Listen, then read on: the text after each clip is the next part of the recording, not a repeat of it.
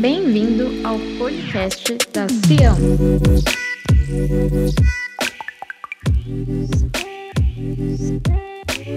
Para ficar por dentro de tudo o que acontece na nossa igreja, siga o nosso Instagram, arroba Igreja Massa. Agora, aproveite a mensagem.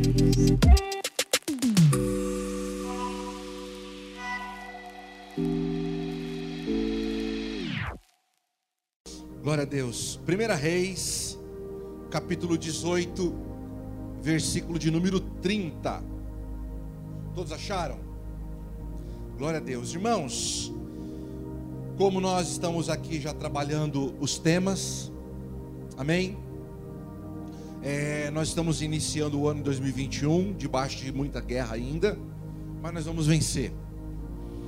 E como nós estamos trabalhando já há uns três domingos sobre a questão da, do ano profético, né? Nós vamos continuar nesse tema. Vamos falar hoje sobre as questões proféticas ainda, e nós vamos falar especificamente hoje sobre a restauração do altar. Restauração do altar. Nós vamos falar de novo sobre Elias. Irmãos, falar sobre Elias é um tema que quase, praticamente é inesgotável. É, se nós fôssemos usar o que está na Bíblia, é até esgotável. Mas na medida em que o Espírito Santo nos ministra, e o Espírito Santo de Deus ele fala aos nossos corações, se torna inesgotável. A Bíblia ela é esgotável porque é letra no papel, mas da Bíblia o Espírito Santo de Deus traz revelações que a torna inesgotável. Então, falar de Elias é um tema inesgotável. Falar de todos os, os, profetas, de todos os livros, é um tema inesgotável. Eu vou falar coisas aqui que talvez você nunca ouviu. Diga amém?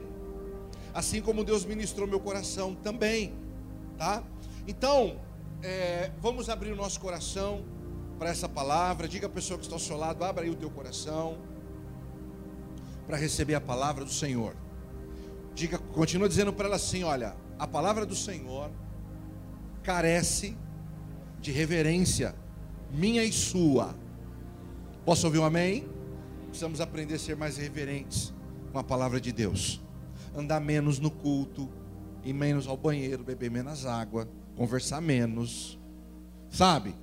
Porque aí, às vezes, naquele momento, porque o diabo sabe que o, o diabo sabe do esboço. E aí ele está acompanhando junto comigo aqui o esboço. Aí naquele momento que Deus ia falar com você, ele te rouba. Entendeu? Aí você sai da igreja falando assim: Nossa, Deus não falou comigo. Não, Deus falou, você que não ouviu. Amém? Diga, Deus sempre fala. Diga, somos nós que não ouvimos. Amém? Então vamos lá na leitura. Ô Vini, tira um pouquinho do grave aí, querido, por favor. Tem alguma coisa me incomodando aí? Eu não sei o que, que é, mas a gente vai acertando. Pouquinho do grave, foi um pouquinho de agudo aí, médio, não sei. Um toquezinho de nada aí, tá? Para ficar bom. Então vamos abrir? Mensagem: restaurando a restauração do altar libera o profético. Amém? Vamos lá. Então Elias convocou todo o povo dizendo: Achegai-vos a mim. E todo o povo se aproximou dele. E Elias recompôs o altar do Senhor que havia sido destruído. Nós vamos ler até o versículo 39. Vamos lá. Próximo. Elias escolheu doze pedras, conforme o número das tribos dos filhos de Jacó, e sobre as quais havia chegado a palavra de Yahvé, firmando: Israel será o teu nome. E tomando as pedras, reedificou o altar e o nome de Yahvé, o Senhor. E em seguida fez em volta do altar uma, uma valeta com dois ceás, capacidade para conter mais de 12 litros de sementes plantadas. Então arrumou toda a lenha, cortou o novilho em pedaços, colocou-o sobre a lenha e ordenou: enchei de água quatro, quatro grandes cântaros e derramai-a sobre todo o holocausto e a lenha armada. E acrescentou: Repeti esse procedimento uma, uma, uma segunda vez, e eles o fizeram segunda vez. De novo ordenou: fazei-o terceira vez, e eles assim o fizeram pela terceira vez. De modo que toda aquela água corria ao redor do altar, enchendo e enchendo-a, é, perdão, querido, do altar, chegando a encher completamente toda a valeta que fora cavada. Com a chegada do pôr do sol, quando se apresenta a oferenda, Elias, o profeta, aproximou-se e exclamou: Ó Yahvé, Deus de Abraão, de Isaac e de Israel, saiba-se hoje que tu és Deus em Israel, que sou teu servo e que foi por ordem expressa da tua parte que realizei todos esses atos de fé mediante a tua palavra. Agora, pois, responde-me, ó Yahvé, atende-me para que este povo reconheça que só tu, ó Senhor, és Deus e fazes o coração do povo retornar para ti. Então, no mesmo instante, caiu o fogo, é, caiu o fogo de Yahvé sobre o sacrifício e o queimou completamente, bem como toda a lenha armada, as pedras e todo o chão em volta, e ainda secou toda a água que enchia a valeta. Assim que o povo testemunhou todo esse acontecimento diante de seus olhos, imediatamente todos se prostraram com o rosto em terra e exclamaram a uma voz: Só Yahvé, o Eterno, é Deus só o Senhor é Deus. Amém? Curve sua cabeça, vamos fazer uma oração. Senhor Deus e Pai, colocamos diante de Ti a nossa gratidão, o nosso louvor, Pai. Colocamos diante de Ti a nossa, o nosso reconhecimento. Colocamos diante do Senhor também, Pai, a nossa adoração e pedimos que o Senhor fale conosco mediante a Tua palavra nesta noite. Abençoa a vida dos Teus filhos e que o coração deles estejam abertos para que possa ali ser depositado, Senhor, o valor que há na tua palavra. Fala conosco em nome de Jesus. Amém. Graças a Deus. Amém, queridos.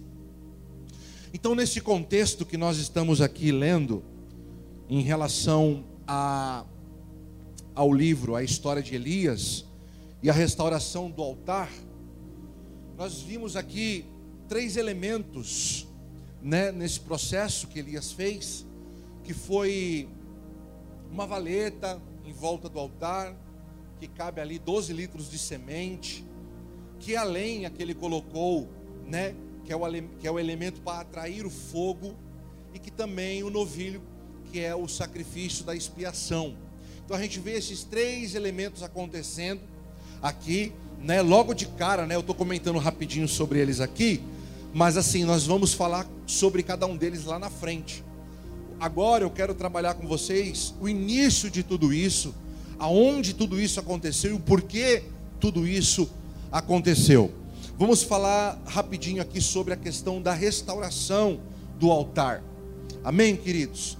Restaurar, irmãos, alguma coisa, na verdade, na maioria das vezes, é, não é muito fácil.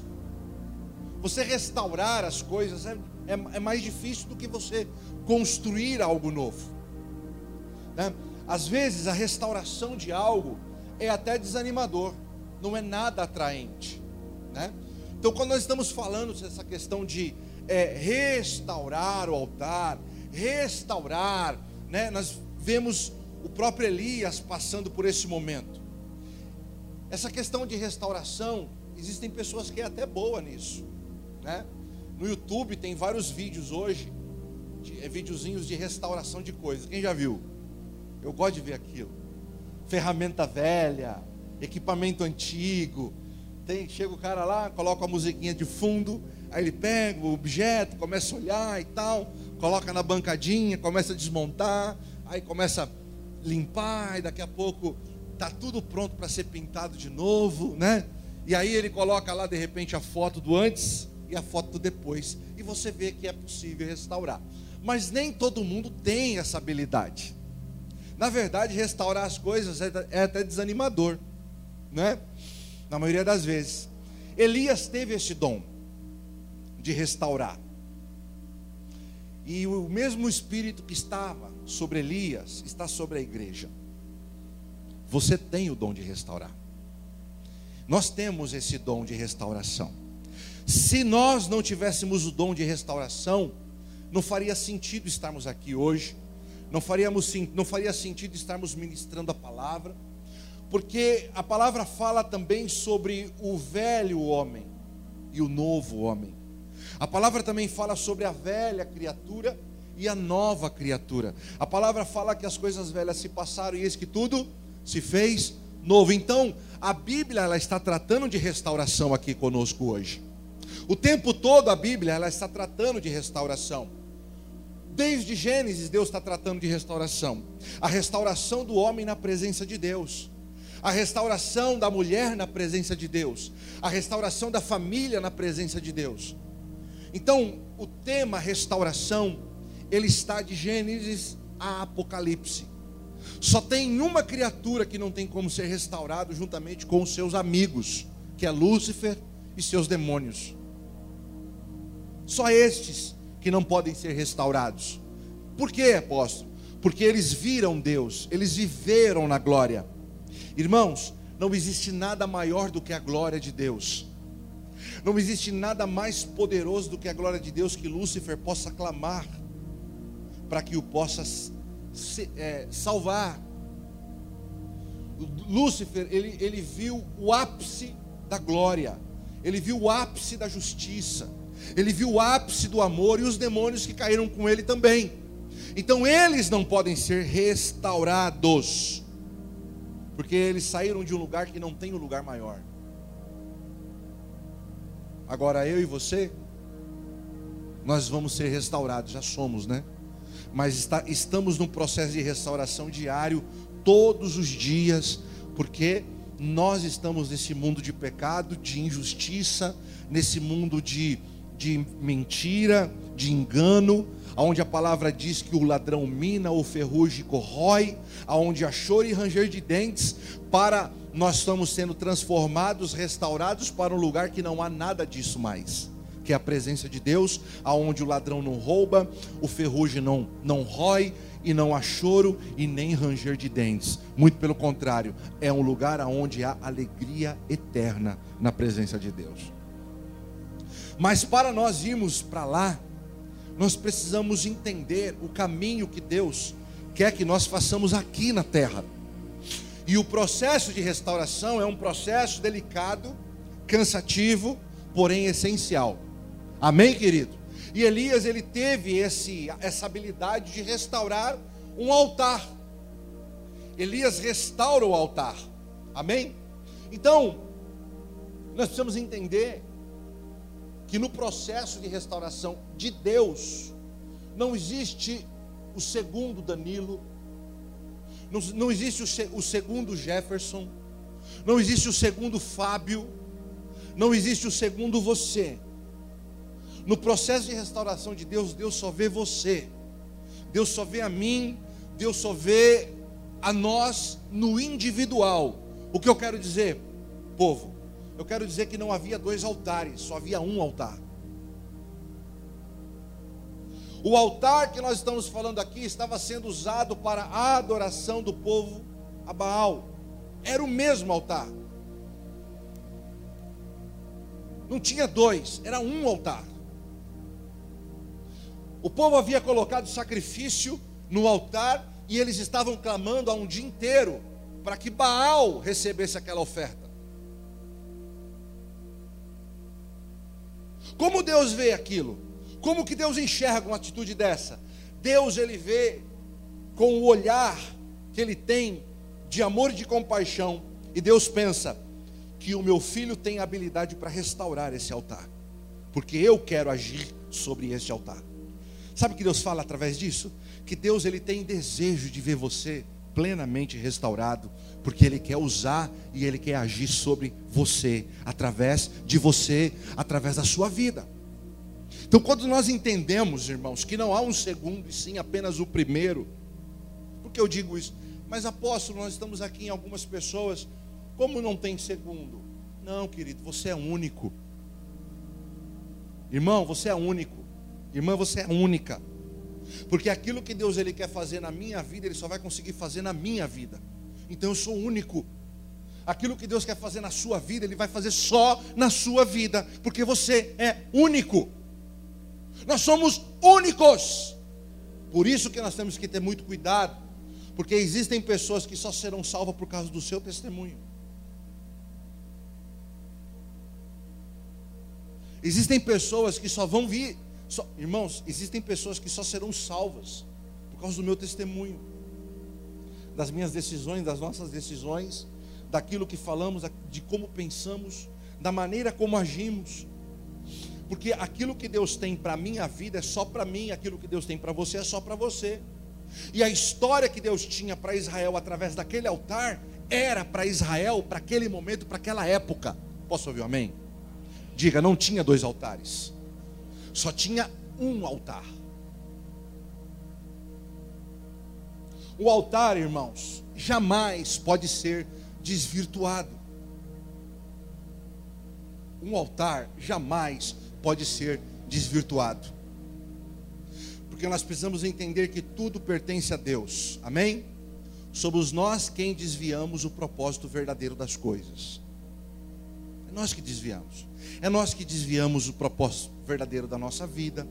É nós que desviamos o propósito verdadeiro da nossa família. É nós que desviamos o propósito verdadeiro do nosso dinheiro. É nós que desviamos o verdadeiro propósito do nosso ministério. Deus te fez para glorificar o nome dEle. Deus fez você para servi-lo. Deus fez você para amá-lo, para louvá-lo. Sim ou não? Como que eu posso pegar esse essa missão e eu desvirtuo isso através da pornografia, da prostituição, das drogas, da mentira? Como que eu posso fragelar a minha vida, sendo que ela foi construída para que Deus seja exaltado através dela? Como que eu posso pegar a minha família, aquilo que é um presente de Deus, e desvirtuar a minha família ao ponto da minha família virar escândalo e vergonha?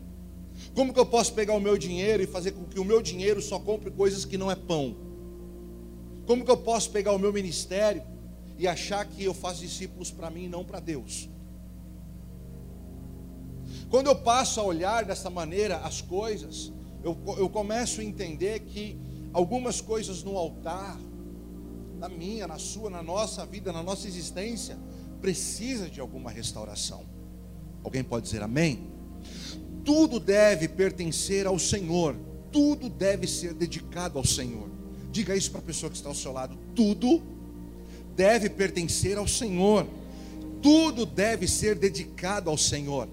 Irmãos, Israel estava passando por um problema. Escute. Israel estava passando por um problema de pecado. Israel estava passando por um problema de rejeição absoluta de Deus através das suas ações. Por que você acha que o profeta Elias liberou uma palavra dizendo assim: não cairá água por três anos em Israel? Por quê? porque eles pegaram o propósito verdadeiro do altar e desvirtuaram. Eles desvirtuam o altar, pegam o altar que deveria ser para um determinado fim e passam a usar para outro fim. Então, tudo aquilo que a gente faz que desvirtua o propósito original, Deus não se agrada. Deus não se agrada. Então, nós estamos diante de uma situação onde a gente vê, já vi muitas ministrações sobre a restauração do altar de Elias, e é tremendo. Mas aqui, nesse caso, irmãos, nós estamos vivendo um tempo onde, de fato, a igreja precisa de uma restauração. Estávamos conversando, eu e Danilo, esses dias. Vai ter que vir um avivamento sobre a igreja. Diga amém. Porque se Jesus vier buscar a igreja hoje, a igreja não sobe. A Bíblia diz que Deus ele é vencedor, Jesus é vencedor. Como é que Jesus ele vai levar um meia dúzia de gato pingado para o céu? A igreja se desviou. Muitas pessoas que estão dentro da igreja se desviaram do propósito, pecaram, erraram. Pecar é errar o alvo.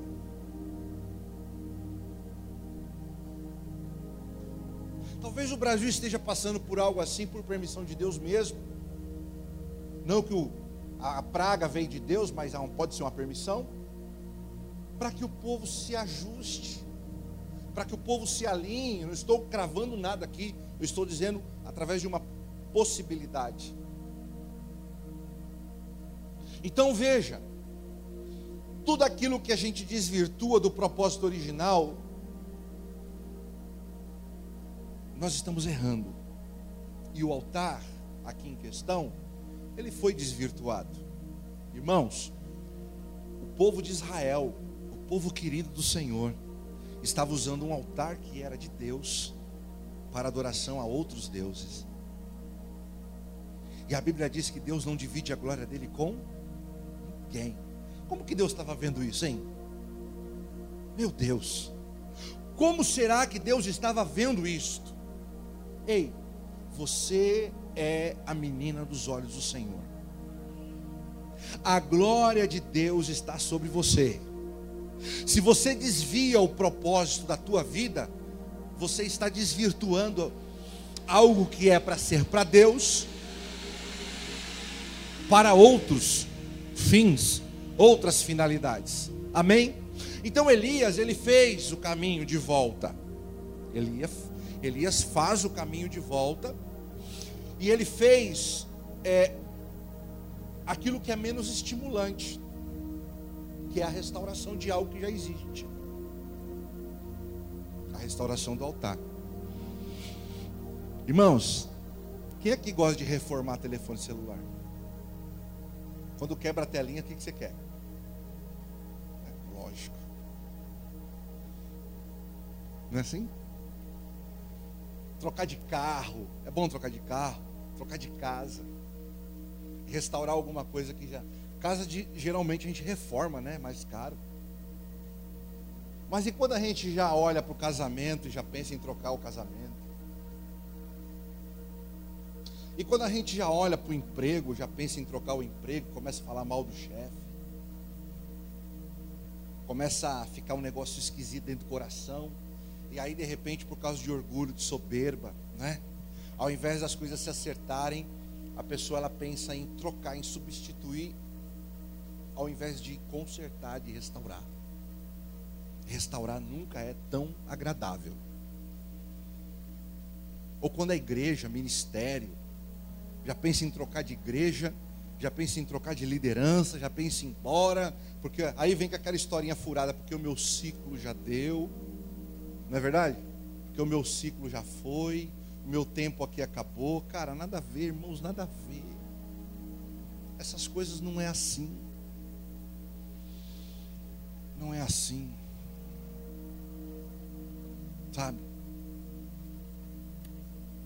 Então, a verdade é a seguinte: restaurar uma coisa que já está muito desgastada dá trabalho e exige de nós muita energia. Dá trabalho. Eu fico imaginando aqui, sabe, às vezes, a nojeira que estava aquele altar. A nojeira que estava aquele altar. Sabe por quê? O cordeiro que tinha que ser posto sobre o altar tinha que ser sem mancha, sem mácula. Tinha que ser um animal, diga puro. Puro, diga puro. E a prática do povo, dos adoradores de Baal e de Azirá, ah, corrigindo o nome. Domingo passado eu preguei aqui, falei, troquei o nome de Azerá para Acer. Acer é a rede do pastor Danilo, viu, irmãos. Tadinho do pastor. O pastor terminou, a, hora, a hora que ele teve a oportunidade, ele falou: Apóstolo, você trocou os nomes, pô. Você colocou com a minha rede lá, meu. Tá louco, cara. Adoradora de Baal. Não, irmãos. Não é a Ser, é a Zirá. Amém? Rei Azirá. Tá? Então, o que, que acontece? O há... Corrigindo aqui a falha. O hábito que, aqueles, que aquele povo tinha era pôr o sacrifício e clamar a Baal se cortando. Eles usavam chicotes com ponta de metal e osso na ponta. eles ficavam se chicoteando e ali espirrava sangue de pecador, de humano nojento, cheio de pecado, cheio de mácula, para todo lado. Aquilo deveria estar um nojo no âmbito físico e no âmbito espiritual. Para para pensar. Quando você vê alguma coisa nojenta, você cata assim, né, um negócio que você vê e fala assim: Nossa, isso aqui nem presta mais, isso aqui eu vou jogar fora. Uma roupa que você guardou, que você não viu, suja. Já viu? Você abre assim a bolsa lá, aquele negócio fedido. Credo, não quero nem usar isso. Lixo. Elias, ele pega um negócio que estava podre. Elias poderia muito bem falar assim, gente, isso aqui, ó. Deus rejeitou o altar. Põe de lado. Vamos edificar outro. Irmãos, Deus nunca troca aquilo que é dele por algo que não é. Deus ele requer aquilo que é dele. Amém? Olha para a pessoa que está ali, olha para a pessoa que está ao seu lado e diga assim para ela: você pertence ao Senhor. Ele requer você na presença dele. Quem recebe isso? Pode aplaudir ao Senhor porque é verdade.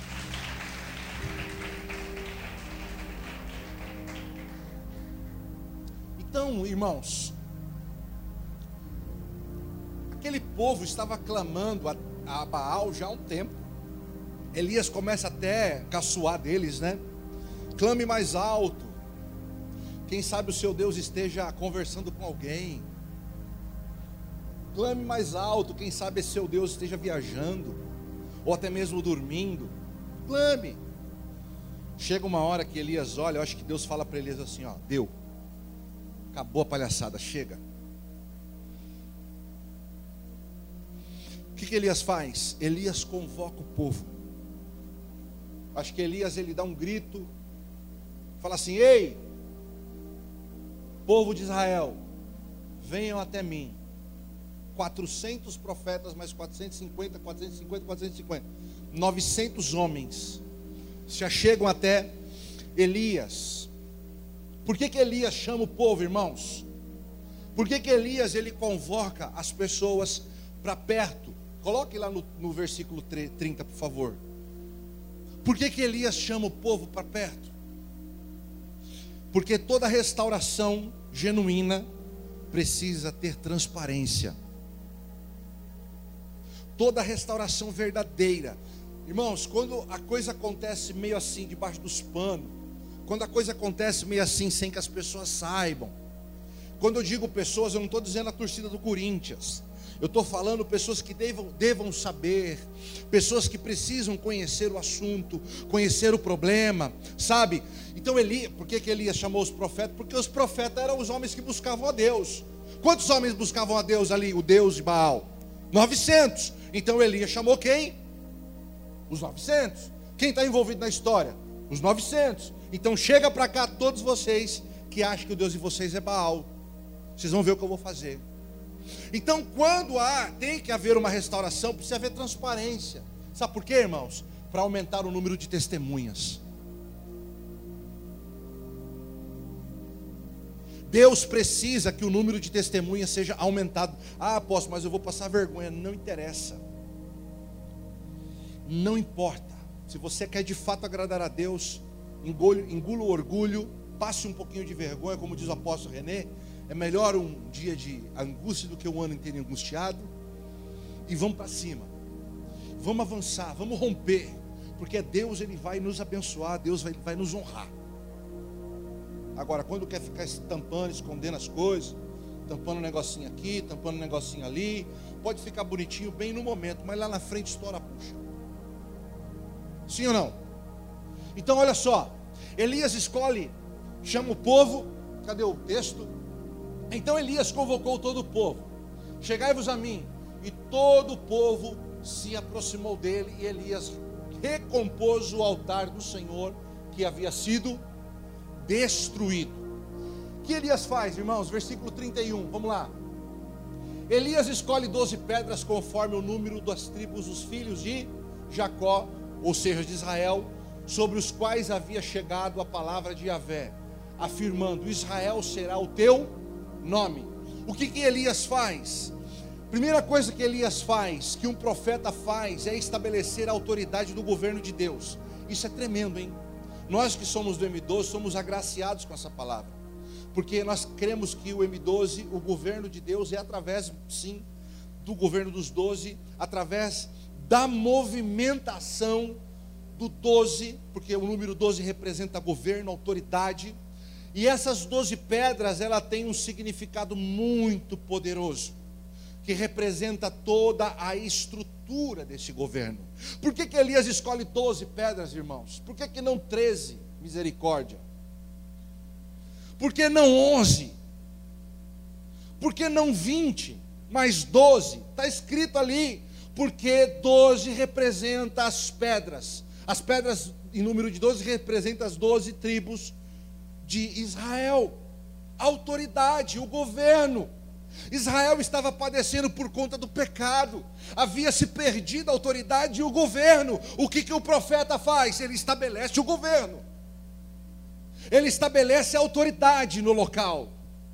Para que haja legalidade no mundo espiritual, nós precisamos aprender a dar o nome nas coisas, dizer assim: ei, isso chama-se isso, aquilo chama-se isto, porque Deus quer, e é importante para o Senhor.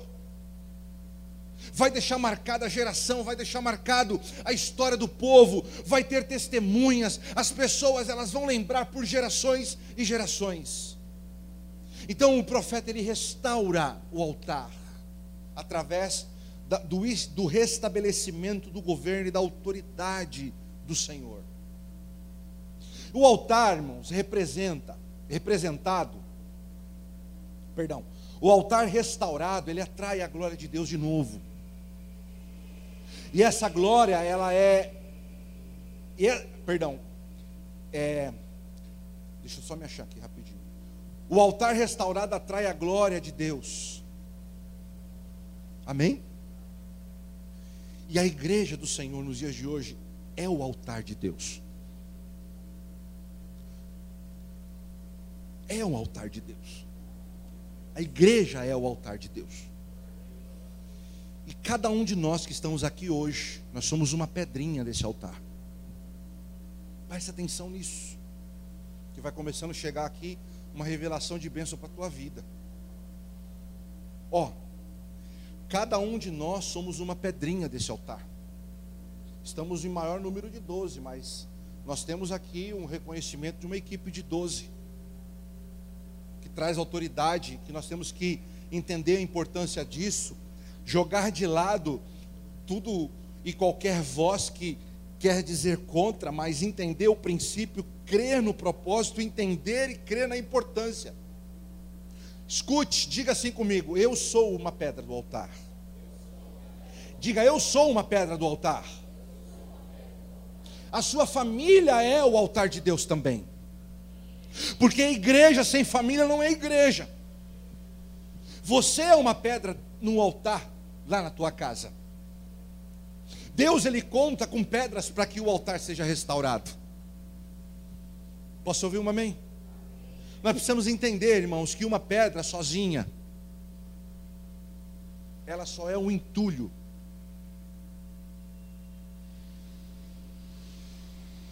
Escute, uma pedra sozinha, vou repetir, uma pedra só, uma pedra solitária, uma pedra sozinha, largada, ela é um entulho. Quem já tropicou numa pedra? Você xingou ou você elogiou a pedra?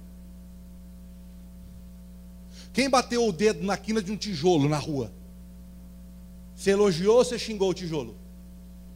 Hã? Fala para mim. Agora vamos pegar esse tijolo e vamos colocar esse tijolo no meio de outro tijolo construindo uma casa. Você vai achar bom esse tijolo ou vai achar ruim? Percebe? Cada um de nós somos uma pedra que Deus quer usar para uma estrutura, para construir algo. E a igreja é construída por pedras. O templo, o, o altar, a igreja é construída pelo, pelo, pela aglomeração de pedras na presença de Deus. Foi o que Elias fez. Elias ele pega 12 pedras e ele restaura o altar com as 12 pedras. Poderia ter mais pedras? Poderia Assim como nós estamos com mais de 12 pessoas aqui. Assim como na tua família, naquela festa de final de ano, tem mais de 12 pessoas. Sim ou não? Mas Elias faz questão de levantar 12 pedras e nomeá-las. Benjamim, Yasser, é, é, Judá, ajuda eu, gente. Jebulon, Gideão, Gade, Levi, e assim vai, Aser, Efraim, e aí vai. Ele nomeia as pedras. Estabelecido a autoridade do Senhor está neste lugar. Ponto. Irmãos, Jesus, ele diz, olha só o texto, vamos ler o texto, Isaías, não precisa pôr na tela não, tá? Isaías 28, 16, 17 diz assim, ó, portanto, assim diz o Senhor Deus, eis que ponho em Sião, diga amém, é aqui, eis que ponho em Sião uma pedra, pedra já provada, pedra preciosa, angular, solidamente assentada, Aquele que crer não foge. Farei do juízo a régua e da justiça o plumo. Uau! Sabe o que está dizendo aqui, irmãos? Jesus, ele está bem colocado. Ele, como pedra angular, ele está sendo a estrutura principal de toda a construção que é a sua igreja. Amém? Linda palavra, sim ou não? Jesus, ele é a pedra angular. A pedra angular, quem já viu aqueles arcos antigos, aquelas construções antigas? Lá na Sé, se você for, se você for lá na Sé um dia, entra na igreja da Sé, mas não vai cultuar lá dentro. Entra na igreja da Sé, vai na direção do altar da Sé e peça para entrar debaixo do altar. É a antiga capela da Sé. A, a igreja da Sé foi construída em cima da antiga capela. Hoje, lá embaixo, são sepulturas. Ali está o índio Tibiriçá, tá muitas muitas pessoas importantes da época enterradas lá embaixo. Quando você olha para o teto da capela, você vê essas pedras angulares é, em cima de cada de cada é, abóboda. A abóboda é o arco. Aquele, aquela cúpula redonda chama abóboda. No meio tem a pedra angular. A pedra angular, ela, ela, ela, ela, é, ela é posta como a última pedra e a central, para dar sustentação em toda aquela estrutura. Então eles firmam a pedra ali, eles armam uma estrutura de madeira, vão colocando as pedras em cima, todas soltas. Quando eles encaixam a última pedra, eles podem tirar a estrutura de madeira, que aquela estrutura não, não, não rui. Aquela é a pedra angular. Jesus é a pedra que está mais alta de todas, sustentando todas. E todas estão sustentando Jesus. A igreja sustenta o nome de Jesus. Se a igreja faz besteira, é o nome de Jesus que vai para o lixo. Se a igreja faz coisa certa, é o nome de Jesus que é aplaudido e é exaltado. Nós temos um compromisso com o nome de Jesus e Jesus tem um compromisso com aquele que tem um compromisso com Ele. É assim. Então o texto está dizendo: Eu colocarei em Sião uma pedra angular, provada. Jesus foi provado, irmãos? Jesus foi muito provado. Jesus é precioso, irmãos. Jesus é muito precioso. É o cara. Só que em 1 Pedro, capítulo de número 2, versículo 7. Agora eu queria o telão, por favor. 1 Pedro, capítulo 2, versículo 7 e 8. O texto já mostra o que? 1 Pedro. Assim sendo, olha lá, 1 Pedro 2, 7. Assim sendo para vós, os que credes, quem crê aqui em Jesus? Quem crê na Sua palavra? Assim sendo, para vós os que credes, Ele é, essa pedra é preciosa mas para os que não creem, a pedra que os construtores rejeitaram tornou-se a principal, a pedra angular. Próximo. E pedra de. A pedra que está fora da minha vida é pedra de tropeço para mim. Mas a pedra que está ligada na minha vida é pedra de soma e de bênção para mim. A pedra, pastor, que está longe da tua vida, é pedra de tropeço para você. Você vai ter que sempre ficar empurrando ela para o lado. Mas quando há uma aliança, quando há um comprometimento, essa pedra deixa de ser tropeço, passa a ser construção, passa a ser edificação. Então, olha lá, a pedra de tropeço e rocha que causa a queda, porquanto aqueles que não creem tropeçam na palavra, por serem desobedientes toda a vida, para isso também foram destinados. Misericórdia. Então veja, eu sou uma pedrinha de construção do reino. Eu sou uma pedrinha nesta igreja. Nós somos um altar para Deus. E nós somos a construção desse altar. Elias, ele restaura o altar. Nós precisamos entender, irmãos, que uma pedra fora do altar, ela não está no altar, ela pode pensar que está, mas ela não está. Olha, o verdadeiro altar é formado por mim e por você, diga amém. Você precisa estar ligado a outra pedra para ter propósito e edificação no, no propósito de vida que você tem. Sozinho eu não posso fazer nada, mas ligado a alguém eu posso fazer outra, muita coisa. Posso ouvir um amém? Então Elias manda cavar também agora, veja bem, depois que Elias restaura o altar, irmãos, depois que Elias ele põe as pedras e restaura o altar, Elias ele manda cavar uma valeta em volta do altar.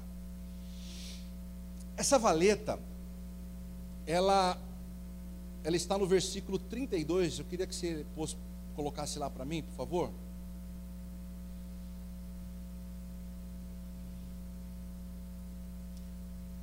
Lá do 1 Reis 18, para a gente ler com, com a igreja.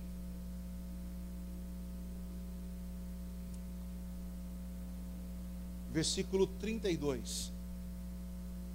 32, isso, obrigado. E tomando as pedras, reedificou o altar em nome de Yahvé, o Senhor. E em seguida fez em volta do altar uma valeta com dois ceás, capacidade para conter mais de 12 litros de semente plantada. Irmãos, tudo ali é profético, viu? Hoje, para nós, essa pregação é profética, porque ela está sendo tirada de uma ação profética, que estava sendo executada naquela época para algo para o futuro. Deixa eu dizer algo. Esses 12 litros de semente plantada, não é que na valeta foi colocado apenas 12 litros de semente.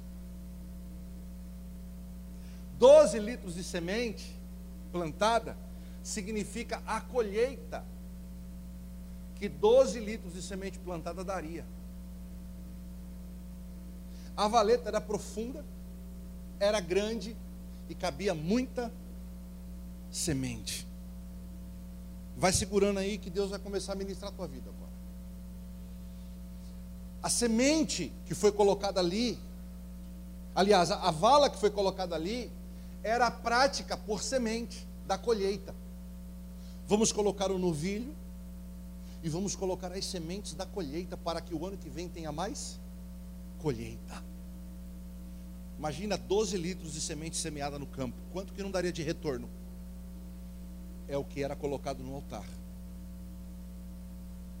Então, quando Elias ele restaura, ele já começa a pensar em tudo. Ele já começa profeticamente desenhar o futuro que seria Israel Tremendo.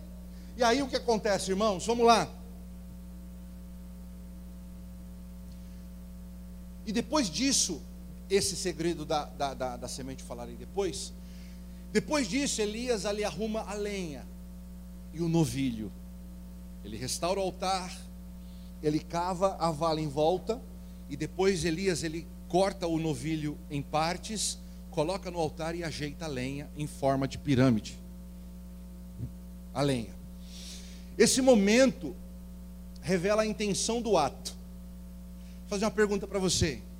Se você vê alguém saindo dentro do açougue do Rodrigo, com uma sacola de carne e um saco de carvão, o que você vai falar que aquela pessoa vai fazer? Ah, brincadeira, você está falando sério. Não brinca. Está ali um bem-aventurado com um saco de carne na mão, um saco de churrasco. O que, que ele vai fazer com aquilo? Não é possível. Vai falar, oh, vai me convidar. Você no mínimo vai falar, oh, você não vai me convidar. Você não vai me convidar. O que, que eu quero sugerir a vocês com isto? É que é óbvio que vai ter uma queima de carne, vai ter um churrasco. Então, quando Elias ele arruma um altar, ele coloca a carne, ele coloca a madeira, ele está sinalizando que é necessário vir fogo sobre o altar. Não se faz churrasco sem acender o braseiro. Não se faz churrasco sem que o fogo seja ateado ali naquele lugar. Então, quando Elias ele coloca a carne, ele coloca a madeira. Podia só pôr a carne, não podia? Deixar lá a carne, fazer que nem Abraão fez. Ele colocou a carne e os abutres ficaram ali para tentar pegar a carne. Mas a carne não foi queimada. Mas o que, que Elias sinaliza? Elias diz: Eu colocarei madeira, porque eu quero que venha fogo neste lugar. Irmãos, a gente, quando está fazendo as coisas para o Senhor, a gente tem que sinalizar o que a gente quer. Pergunte para a pessoa que está ao seu lado: o que, que você quer? Sabe, a gente vem para a igreja sem propósito, a gente vem para a igreja sem desejar, a gente vem para a igreja para ficar observando as coisas. A gente vem para a igreja sem desejar receber aquilo que precisamos. Elias sabia. Ei, o povo de Baal, os profetas de Azirá, eles estavam clamando por Baal o dia inteiro e nada aconteceu. Elias falou: O que? Eu vou fazer diferente, porque o fogo do Senhor vai vir sobre este lugar e vai fazer toda a diferença. Então ele, ele sinaliza em um altar de sacrifício, diga altar de sacrifício, as intenções precisam ficar claras, amém? Para quem está ofertando, para quem está testemunhando e para Deus. Ele chama as pessoas. Quantos homens ele chamou para perto? 900 homens. Quando ele começa a montar aquele altar, restaurar, aqueles homens estão olhando.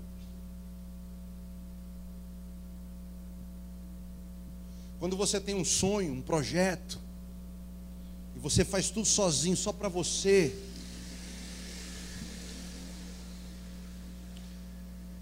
ou fazemos, né? Podemos até ter êxito, mas não será como foi com Elias. Não será, irmãos. Não será. Diga comigo, em um altar de sacrifício, as intenções precisam ficar claras para quem está ofertando, para quem está testemunhando e para Deus. Nos sacrifícios que você faz, há intenções claras. Quando você traz uma oferta no altar, devolve o teu dízimo, entrega uma primícia, há intenções claras. A gente ensina o tempo todo, vai entregar a primícia, senta, conversa, dialoga sobre a importância da oração a pessoa vem assim e fala assim: só quero agradecer. Faz isso na, na oferta alçada, faz isso na primícia, aproveita. Ah, hoje eu não conversei nada sobre o assunto com ela. Tem que ficar claro, irmãos. Tem que ficar claro. A gente precisa aprender essas coisas. Posso ouvir um amém? Quem está comigo aqui? Quem está entendendo? Então Elias ele muda o contexto do ritual. Aqui. Aqui Elias ele começa a mudar o contexto do ritual. Até, até a montagem das, da madeira, da carne do novilho, tudo normal. Mas agora, Elias ele começa a mudar o contexto do ritual. Ele muda tudo agora. Versículo de número 33. Vamos lá.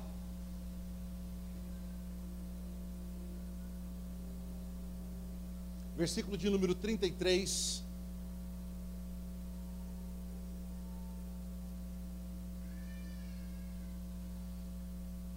Então arrumou toda a lenha, cortou o novilho em pedaços, colocou-o sobre a lenha e ordenou: enchei de água quatro grandes cântaros e derramai-a sobre todo o holocausto e lenha armada. Armada. Amém? Está ali. Irmãos, para que era a valeta? Para que era a valeta? Quem está comigo? Diga para semente. Por que se oferecer a semente no altar? Para garantir a colheita do ano que vem. Ok? O que que Elias manda fazer? Ele manda encher quatro cântaros, quatro cântaros de água, talhas de água. E ele manda derramar água sobre o altar. Ele manda encharcar o altar. Continuando o texto, 34. E acrescentou: repita esse procedimento uma segunda vez. E eles o fizeram segunda vez. Quando Elias olhou e viu que quatro talhas d'água não foi suficiente, ele mandou encher mais quatro e derramar de novo. Quando ele viu que as outras quatro talhas não foram suficientes, de novo ordenou: Fazei a terceira vez. Fazei-o a terceira vez, e eles assim o fizeram pela terceira vez. Para onde foi a água? 35. De modo que toda aquela água corria ao redor do altar, enchendo, chegando a encher completamente toda a valeta que fora cavada. Essa era a intenção do Elias. Onde fica a semente, pastor? Para que semente se não tem chuva? Do que, que o povo precisava? De chuva. Irmãos, a chave dessa mensagem está aqui. Quanto tempo sem chuva? A gente restaura o altar para algo. Diga, eu restauro o altar para algo. Aí é que está. Eu acho que é isso que Deus tem para ministrar no nosso coração hoje. Nós não restauramos o altar para egoísmo, para egocentrismo, para soberba. A gente tem que restaurar o altar para algo que edifique, que construa, que seja verdadeiro e que exalte a Deus em primeiro lugar. Preste atenção. Elias restaura o altar para um propósito. Irmãos, quanto tempo faz que não chovia em Israel? Três anos. Irmãos, água era mais valiosa que ouro. Água valia mais do que prata. Logo, água valia mais do que sementes. para Elias chegar para o povo e falar assim: me traga quatro cântaros cheios de água e derrame sobre o altar. Você acha que alguém não cutucou um ou outro lá e falou assim: esse cara tá maluco, velho? Mandar derramar água no altar. O que eles precisavam era de chuva. E o que Elias entendeu foi: não adianta nada colocar aquilo que não precisamos, precisamos colocar, entregar no altar aquilo que de fato necessitamos, que era chuva. Irmãos, a água naquela, naquele contexto valia mais do que ouro. Você podia encher de ouro aquele lugar, você podia encher de prata aquelas valetas, você podia encher de semente, não ia surtir o mesmo resultado, porque a água, a simples água, a simples H2O, era aquilo que era mais valioso e precioso para aquele povo naquele dia e naquele momento. Quando Elias ele manda encher, eu penso que o coração de Deus ele se derramou para aquele ato. Eu penso que o coração de Deus ele se derramou para aquela ação. Deus olhou a fome, a seca, a escassez. O rei não sabia mais o que fazer com a esposa rebelde Jezabel e com a falta e com o povo cobrando, o povo morrendo, os animais morrendo, sabe o que aconteceu na história? Eles iam distante procurar ainda talvez uma fonte que talvez pudesse existir, para que o gado pudesse comer um pouco de capim, para que eles não tivessem que sacrificar os animais. Porque tinha ali um, um princípio de matar para não deixar morrer sofrendo. Água. Aquilo que é mais valioso para mim, aquilo que é mais valioso para você, na maioria das vezes a gente quer guardar, a gente quer proteger, a gente quer ter controle, e Deus está falando: no altar restaurado pode colocar qualquer coisa que eu honro. Num altar restaurado pode pôr qualquer coisa que eu abençoo. Irmãos, uma palavrinha que eu, eu, eu, eu quero ministrar aqui ao teu coração. Quem sacrifica, descansa. Diga para a pessoa que está ao seu lado: quem sacrifica, descansa. Estamos vivendo momentos difíceis, uma guerra, um desafio atrás do outro, notícias não tão boas, mas nós precisamos confiar. Irmãos, não havia água em Israel, e o profeta maluco manda derramar 12 talhas d'água sobre um altar. Pergunte para a pessoa que está ao seu lado: tem coragem, irmão? Hã? Será que temos essa coragem? Será que nós temos alinhamento espiritual? Será que profeticamente falando nós estamos tão alinhados assim com a voz de Deus, com a vontade de Deus, com, com as direções que vêm do trono do Senhor, para que nós possamos assim alinhar as nossas ações? Desde a restauração do altar, a montagem do altar, ao derramar daquilo que realmente nós necessitamos. Irmão, se no altar da sua vida você precisa de humildade, derrame lá humildade lá nesse altar.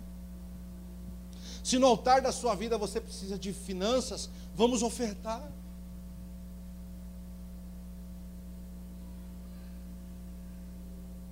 Vamos entregar a Deus aquilo que Ele entende. Diga, Deus entende.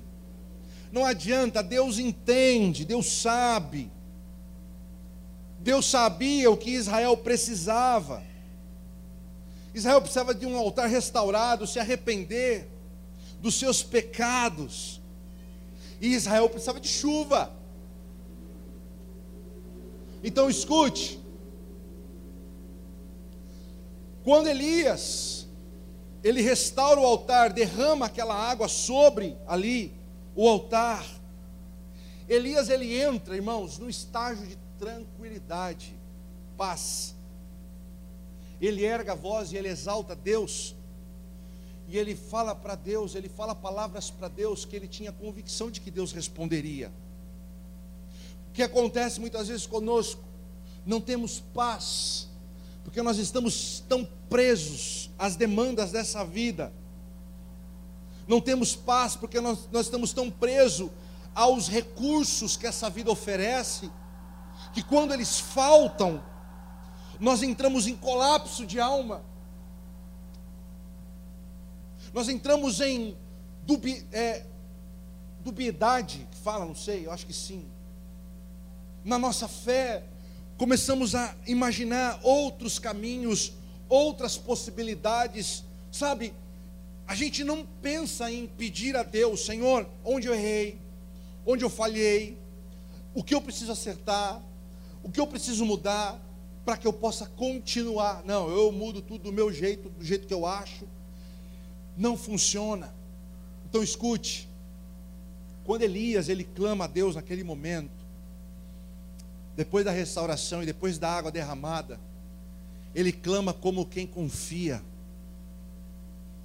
Porque quem sacrifica, descansa. Diga para a pessoa que está do seu lado: quem sacrifica, descansa. Diga para três pessoas isso: quem sacrifica, descansa. Amém? Coloca para mim, por favor, o próximo versículo 37.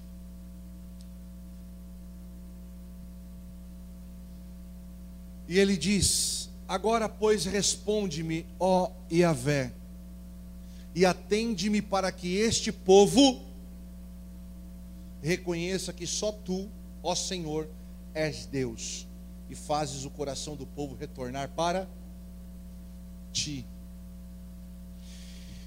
A nossa vida, o nosso altar restaurado vai servir de edificação e vai servir de testemunho para que outras pessoas venham e desejem Jesus. Essa é a intenção. Vamos falar de profético esse ano, vamos falar de profético o tempo todo. Mas o profético ele está alinhado, irmãos, diretamente ao evangelismo. Ele está alinhado diretamente à propagação do reino, do evangelho, atrair as pessoas para Cristo. Amém? Então nós precisamos começar a compreender. Quando eu estou alinhado, quando a minha vida ela está reta diante de Deus, quando alguma coisa não está bem, o Senhor ele vai começar a sinalizar em nossos corações coisas que precisam ser ajustadas. Assim como a restauração de um altar, ou se o altar estiver restaurado, assim aquilo que Deus deseja que você entregue a Ele, ou se você já entregou uma oração correta e alinhada, e alinhada à vontade dEle. Posso ouvir um amém? Diga a pessoa que está ao seu lado: a restauração do altar desata o profético na nossa direção. Amém? Continuando o texto. Vamos lá. Então, no mesmo instante, caiu fogo de Deus sobre o sacrifício e o queimou completamente, bem como toda a lenha armada. O que queimou primeiro, irmãos? Diga lenha. Claro. Primeiro você põe fogo na lenha. Depois as pedras e todo o chão em volta, e ainda secou toda a água que enchia a valeta. Próximo. E assim que o povo testemunhou todo esse acontecimento diante dos seus olhos, imediatamente todos se prostraram com o rosto em terra e exclamaram a uma voz: Só Yahvé, o eterno é Deus, só o Senhor é Deus. Pode aplaudir ao Senhor por isso.